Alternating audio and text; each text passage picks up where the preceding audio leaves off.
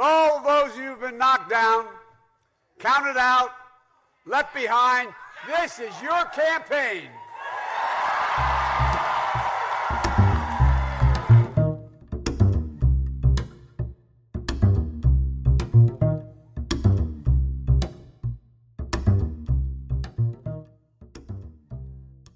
Nach seiner gescheiterten Präsidentschaftskandidatur und einer langen Hirnoperation kehrt Biden 1989 in den Senat zurück. Er wird noch 18 Jahre im Senat bleiben, bis er ein weiteres Mal für die Präsidentschaft kandidiert und von Obama zum Vizepräsidenten der USA ernannt wird. Was macht Biden in diesen 18 Jahren im Senat?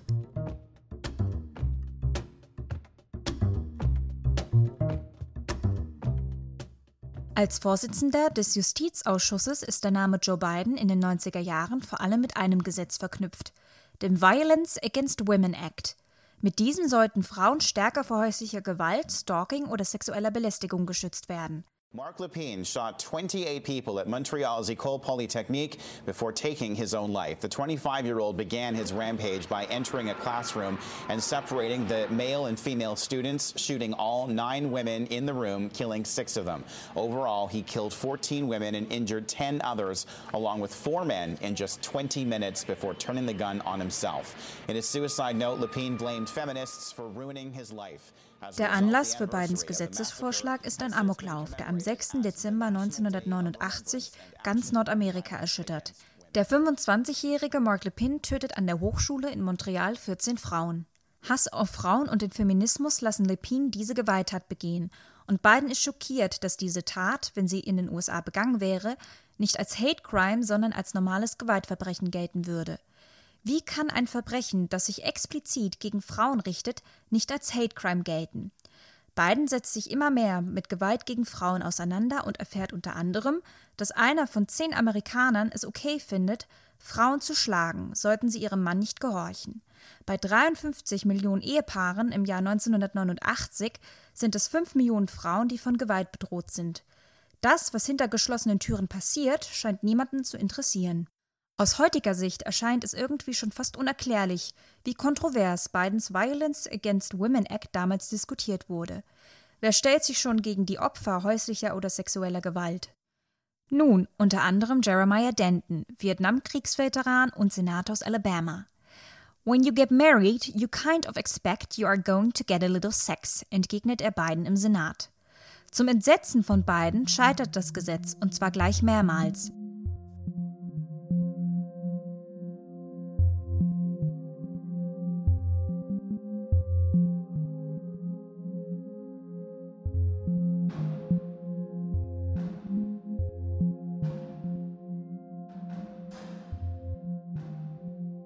Da im Jahr 1990 gerade einmal zwei weibliche Senatorinnen im Amt sind, muss Biden viele seiner männlichen Kollegen überzeugen.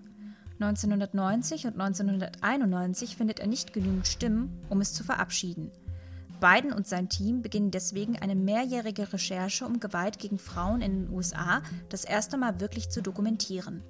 Und sie finden Erschreckendes heraus. So wurden 1991 21.000 häusliche Gewalttaten gegen Frauen begangen. Pro Woche. Biden stellt einen Bericht zusammen, der am Ende 20 Seiten enthält.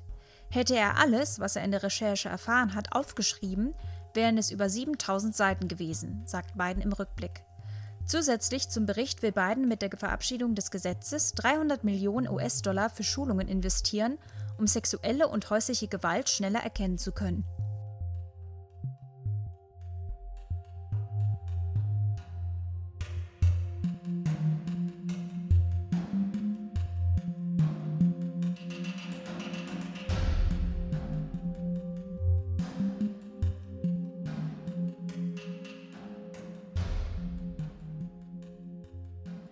Auch 1992 und 1993 bekommt er zu wenig Stimmen.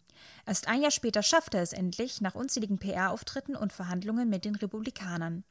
Er versteht es, einige republikanische Senatoren zu überzeugen, dafür zu stimmen. Biden sitzt jetzt bereits seit über 20 Jahren im Senat und er hat es geschafft, über die Parteigrenzen hinweg Vertrauen aufzubauen. Das Gesetz wird ausgerechnet im Jahr des O.J. Simpson-Skandals verabschiedet. Vielleicht aber auch gerade deshalb. Auch der spätere Konkurrent um die Präsidentschaftskandidatur der Demokraten, Bernie Sanders, hält 1994 ein Plädoyer für the Biden Bill, wie das Gesetz auch genannt wird. Mr. Speaker, it is disturbing that the death of Nicole Simpson, a tragedy affecting the rich and the famous, should be necessary to force us to take notice of the horror of domestic violence. Nationally, three out of every 10 women who are victims of homicide were murdered by a spouse or an intimate partner, and every 15 seconds, a woman is battered by her husband or a boyfriend. Mr. Speaker, we have 17 programs in Vermont that work with victims of domestic violence and sexual assault, and 92% of the people who provide those services are volunteers. These volunteers, most of whom are women, are doing an extraordinary job in counseling and supporting the victims of domestic violence. But they need help. Mr. Speaker, I have a number of serious problems with the crime bill, but one part of it that I vigorously support is the Violence Against Women Act. We urgently need the $1.8 billion in this bill. Für Biden selbst ist das Gesetz das Wichtigste, das er in seinen 35 Jahren im Senat auf den Weg gebracht hat. I was absolutely convinced from the outset, as I am now, by the way, that if we force the American people to take a close look at the face of violence, the face of domestic violence, to look into the eyes of the women who were abused in every social strata, every income level. Doctors as brutal as plumbers, football players as brutal as professors. No distinction. Im selben Jahr 1994 ist Biden auch Initiator des Violent Crime and Law Enforcement Acts, der unter anderem den Waffenbesitz beschränkt und Ermittlungen in Sexualverbrechen auch auf Bundesebene zulässt. Zeitgleich zu beiden ersten Versuchen, den Violent Against Women Act im Senat zu verabschieden, wird er mal wieder von allen Seiten kritisiert. Grund hierfür ist, wie schon während seiner Präsidentschaftskandidatur 1987, die Ernennung eines Richters am Supreme Court – wieder leitet Biden als Vorsitzender des Justizausschusses die Anhörung des Kandidaten Clarence Thomas, der von Präsident George Bush Senior ernannt wurde. Clarence Thomas wird 1948 in Georgia geboren. Der Afroamerikaner studiert Jura in Yale und ist vor seiner Karriere als Richter unter anderem Anwalt des Unternehmens Monsanto. 1991 wird er von Präsident George Bush Senior für den Supreme Court nominiert. Er soll Nachfolger des liberalen und noch von John F. Kennedy ernannten Richters Thurgood Marshall werden. Aufgrund seiner konservativen Haltung wird die Nominierung auch innerhalb der Demokraten heiß debattiert. Biden will Thomas auf jeden Fall verhindern. Der Mann aus Georgia ist den meisten Demokraten viel zu konservativ, vor allem in Schutz von Minderheiten, dem Recht auf Abtreibung und, wie schon im Fall von Richard Bork 1987, in Sachen Privatsphäre. Biden versucht absichtlich, Thomas schlecht dastehen zu lassen, indem er seine Fragen extrem lang und unverständlich formuliert, um dann Thomas darauf hinzuweisen, er könne noch nicht einmal seine Fragen verstehen, also könne er wohl kaum Richter am obersten Gerichtshof sein. Für Biden selbst rentieren sich diese Spielchen nicht. In den Umfragen wird er selbst als Störfaktor der Verhandlungen gesehen. Die meisten Befragten sind von Biden einfach nur genervt. Im Kleinkrieg gegen Thomas begeht Biden wieder einmal einen Fehler, den er bis heute von seinen Kritikern um die Ohren geworfen bekommt. Zehn Jahre zuvor, 1981, soll Thomas eine seiner Mitarbeiterinnen, Anita Hill, sexuell belästigt haben. Hill meldet sich bei Joe Biden, sie sei bereit dazu auszusagen, allerdings völlig anonym. Sie möchte nicht im Senat aussagen, sie möchte nicht in die Öffentlichkeit. Biden akzeptiert das, ist sich aber sicher, dass Hills Anschuldigungen eine Nominierung von Thomas auf jeden Fall verhindern werden. Biden missachtet den Wunsch Hills, nicht in die Öffentlichkeit zu wollen und lädt sie vor den Senat, um gegen Thomas auszusagen. Durch ein Telefonat mit Biden erfährt sie von der Tatsache, dass ihr Gesicht und ihre Worte im Millionen amerikanischen Fernsehen übertragen werden. Biden verspricht ihr, sie zu unterstützen, wie es nur ginge, und ihr den besten Anwalt zur Seite zu stellen. Hill sagt also tatsächlich aus. Professor Hill, please uh make whatever statement you would wish to make to the committee. My name is Anita F. Hill, and I am a professor of law at the University of Oklahoma.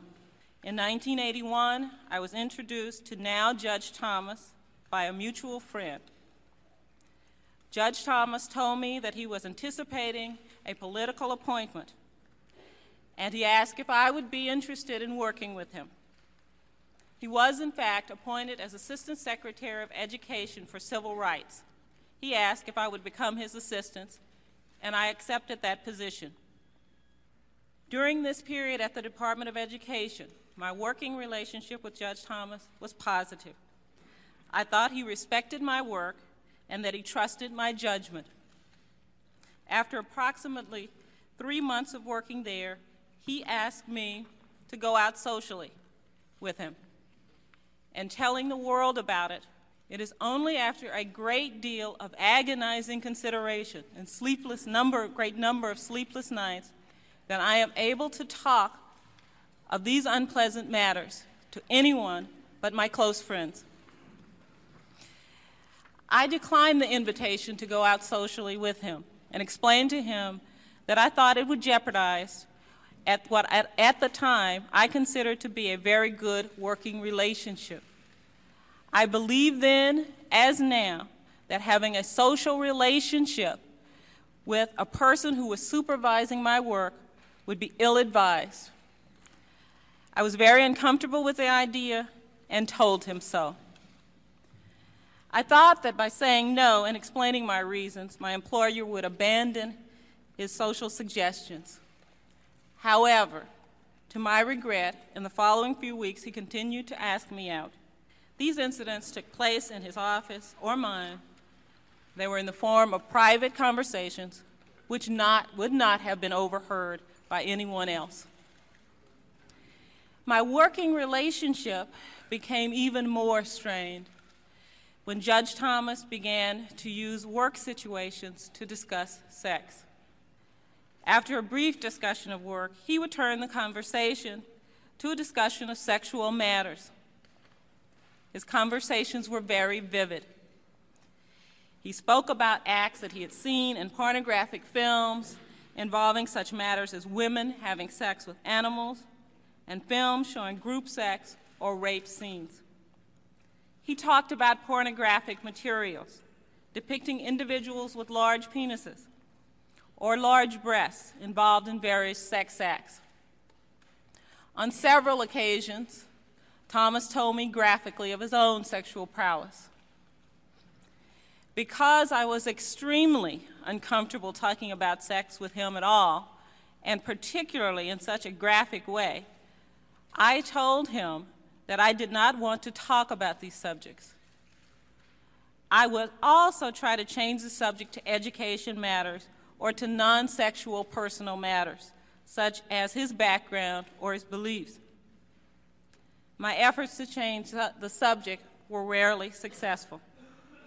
Das Problem an dieser Anhörung? Biden und die anderen Senatoren lassen sie im Regen stehen. Vor der gesamten Öffentlichkeit werden ihr Fragen gestellt, die eine Frau wohl kaum in einer vor einem Millionenpublikum übertragenen Anhörung beantworten will. Dazu kommt, dass der Senat zum großen Teil sowieso nur aus deutlich älteren weißen Männern besteht. Das Komitee, das sich Hills Aussage anhört, besteht ausschließlich aus weißen Männern. Biden steht sofort in der Kritik. Eine möglicherweise sexuell belästigte Frau so auflaufen zu lassen, vor allem nachdem sie um Anonymität gebeten hat, geht gar nicht. Zu den Fragen der Senatoren an Hill gehörten unter anderem folgende. You testified this morning that the most embarrassing question involved, this is not too bad, women's large breasts. That's a word we use all the time. You drew an inference that Judge Thomas might want you to look at pornographic films, but you told the FBI specifically that he never asked you to watch the film. The fact is, flatly, he never asked you to look at pornographic movies with him. Thomas liked to discuss specific sex acts and frequency of sex, close quote. You said you took it to mean Judge Thomas wanted to have sex with you, but in fact, he never did ask you to have sex, correct? No, he did not ask me to have sex. He did continually pressure me to go out with him, continually, and he would not accept my explanation as one as being, uh, being valid. So that when you said you, you took it to mean we ought to have sex, that that was an inference, a mere allegation Senator, I would suggest to you that for me, these are more than mere allegations. These are the truth to me. These comments are the truth to me. How reliable is your testimony in October of 1991 on events that occurred eight, ten years ago. How sure can you expect this committee to be on the accuracy of your statements? I guess one really does have to understand something about the nature of sexual harassment. Uh, it is very difficult for people to come forward with these things. I've got to determine what your motivation might be. Are you a scorned woman? Do you have a militant attitude relative to the area of civil rights? Do you have a martyr complex? The issue of fantasy has arisen. Are you interested in writing a book? You are not now drawing a conclusion that Judge Thomas sexually harassed you. Yes, I am drawing that conclusion. That well, is then my... I don't understand. Pardon me? Then I don't understand. Do you have anything to gain by coming here? Has anybody promised you anything by coming forth with this story now? The witness did not say anything to the FBI about uh, the described size of his penis, the description of the movie Long Dong Silver, about the pubic hair in the Coke. I did think that uh, Senator Specter pointed out some inconsistencies. All we've heard for 103 days is about a, a most remarkable man, and they scoured his every shred of life, and nobody but you has come forward. If what you say this man said to you occurred, why in God's name would you ever speak to a man like that the rest of your life? That's a very good question. And I'm sure that I can't not answer that to your satisfaction. That is one of the things that I have tried to do today. I have suggested that I was afraid of retaliation, I was afraid of damage to my professional life. And I can't explain. It takes, it takes an expert in psychology to explain how that can happen. But it can happen, because it happened to me. Clarence Thomas plädiert natürlich auf unschuldig. Was 1981 in seinem Büro genau vorgefallen ist, ist bis heute nicht geklärt. Committee will please come to order. Do you have anything you'd like to say? Senator, I would like to start by saying unequivocally, uncategorically, that I deny each and every single allegation against me today that suggested in any way that I had conversations of a sexual nature or about pornographic material with Anita Hill, that I ever attempted to date her, that I ever had any personal Biden und die anderen kritischen Demokraten können sich mit ihrer Abneigung gegen Thomas nicht durchsetzen. Mit 58 zu 42 Stimmen wird er im Oktober 1991 bestätigt. Bei keiner anderen Richterernennung im gesamten 20. Jahrhundert war das Ergebnis so knapp. Es ist auch Biden, der durch die Anhörung von Borg und Thomas aus den Richternominierungen ein inszeniertes Fernsehspektakel gemacht hat. Und das auch zur eigenen politischen Profilierung. Biden hat schon fast einen persönlichen Kampf gegen Thomas geführt und dafür nicht nur sein eigenes Ansehen und seine eigene Würde, sondern vor allem die von Anita Hill leichtfertig aufs Spiel gesetzt. Noch heute, fast 30 Jahre nach der Anhörung, ist Hill unzufrieden mit Biden, damals so wenig Unterstützung von ihm und den anderen Senatoren bekommen zu haben. Anita Hill studiert ebenfalls in Yale. Die 1956 in Oklahoma geborene Juristin kommt 1981 ins Bildungsministerium, wo sie mit Clarence Thomas zusammenarbeitet. Die Anhörungen im Senat schaden ihr erheblich. Sie wird der Falschaussage bezichtigt und als Lügnerin dargestellt. Nachdem der Druck und die Vorwürfe zu groß werden, entlässt sie die University of Oklahoma, wo sie seit 1986 lehrt. Später lehrt sie unter anderem in Kalifornien und Massachusetts. Seit Dezember 2017 leitet sie eine Kommission zur Untersuchung von sexuellen Missbräuchen in der Unterhaltungsindustrie, die nach dem Skandal um Harvey Weinstein gegründet wurde. Nach der Thomas-Anhörung und dem Violence Against Women Act wendet sich Biden unter anderem der Außenpolitik zu. Er weiß, dass er Erfahrungen in der Außenpolitik sammeln muss und sich ein staatsmännisches Image verschaffen muss, wenn er wirklich Präsident der USA werden will. Währenddessen verändern sich die weltpolitischen Zustände dramatisch. Gorbachev, the last president of the Soviet Union, resigns. The red flag of communism is lowered over the Kremlin. Yeltsin takes control of 30,000 Soviet nuclear weapons. World leaders paid tribute to Gorbachev's achievements. Mit dem Ende der UdSSR und dem Zerfall des europäischen Kommunismus legt Biden seinen Fokus auf Europa und den Nahen Osten. Schon als junger Senator begann er diplomatische Auslandsreisen. Eine seiner ersten führten ihn 1979 nach Jugoslawien. In den 1990er Jahren ist dieses Jugoslawien gerade zerfallen und steckt in einem unmenschlichen Bürgerkrieg.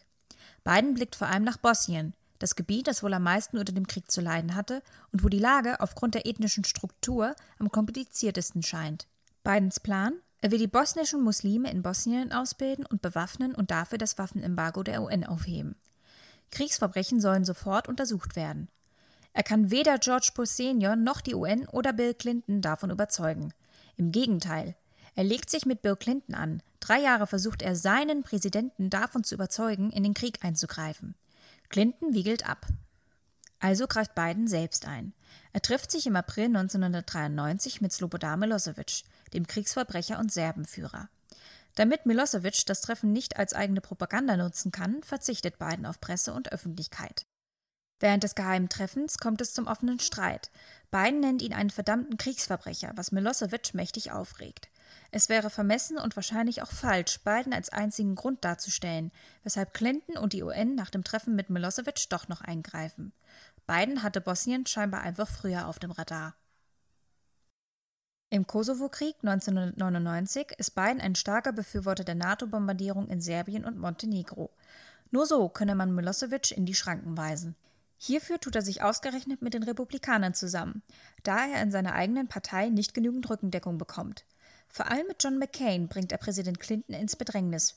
Beide fordern gemeinsam unter anderem auch amerikanische Bodentruppen, um Milosevics Völkermord zu stoppen. Clinton wiegelt ab. McCain und Biden verband eine ganz besondere politische und freundschaftliche Beziehung zueinander, obwohl beide aus verschiedenen Lagern kommen. Eine Beziehung, wie sie zwischen Demokraten und Trumps Republikanern heutzutage wohl unmöglich scheint. Biden erzählte von dieser Freundschaft auf der Trauerfeier für McCain 2018. We got to know each other well, and he loved my son Bo and my son Hunt. As a young man, he came up to my house. He'd come up to to Wilmington, and uh, out of this grew a great friendship that transcended whatever political differences we had or later developed. Because above all, above all, um, we understood the same thing. All politics is personal. It's all about trust. And I trusted John with my life, and I would. And I think he would trust me with his. Biden bleibt der Region bis heute eng verbunden. Während seiner Vizepräsidentschaft entschuldigt er sich bei den Serben für die zivilen Opfer der Bombardierung 1999. Und im Kosovo wird 2016 eine Straße nach Bidens Sohn Bo benannt, der ein Jahr zuvor seinem Krebsleiden erlag. Bidens außenpolitische Haltung ist im Allgemeinen nicht einfach zu umschreiben. Er stimmt 1991 gegen den Golfkrieg, aber 2001 für den Afghanistankrieg und ein Jahr später für den Einmarsch in den Irak. Saddam Hussein sei eine Gefahr für die freie Welt und diese Gefahr müsse eliminiert werden. Auch hier stellt er sich ähnlich wie Hillary Clinton gegen viele Stimmen in seiner eigenen Partei. Mr. President, there is no question that with regard to Iraq, we have a real and growing problem. But I also believe that we have time to deal with that problem in a way that isolates Saddam and does not isolate the United States of America. And it makes the use of force the final option, not the first one. Schon kurz darauf bereut er, seine Stimme für den Krieg erhoben zu haben. Einen vorzeitigen Abzug der US-Truppen halte er aber für einen Fehler. Die Stimme für den Krieg macht ihn bei seiner erneuten Kandidatur 2020 angreifbar, vor allem von Anhängern von Bernie Sanders. Es gibt keine leichte Antwort darauf, wieso Biden 1991 gegen den Einmarsch in den Irak stimmt, 2001 dafür, 2007 aber wieder gegen die umstrittene Aufstockung der Truppen durch Präsident George W. Bush. One of the differences that Joe and I have in our record is Joe voted for that war. I helped lead the opposition to that war, which is a total disaster. Die starke Einmischung in die Außenpolitik seines Landes, als Vorsitzender des Justizausschusses eher ungewöhnlich, passt ganz in Bidens Plan, sich staatsmännische Reputation zu erarbeiten. 2004 gilt er erst als möglicher Running Mate von John Kerry. Als dieser sich für Senator John Edwards aus North Carolina entscheidet, soll Biden Außenminister werden. Da Kerry die Wahl gegen Amtsinhaber Bush verliert, wird daraus nichts. Biden will unbedingt selbst Präsident werden. Also wagt er bei der Präsidentschaftswahl 2008 einen neuen Anlauf. Er wird ein zweites Mal scheitern und als Obamas Vizepräsident trotzdem als Sieger ins Weiße Haus ziehen.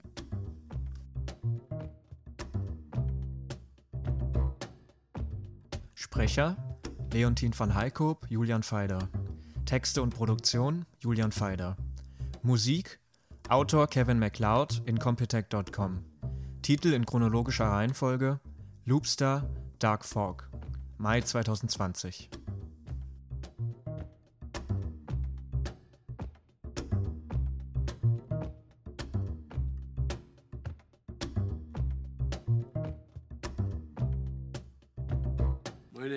Biden, and I love ice cream.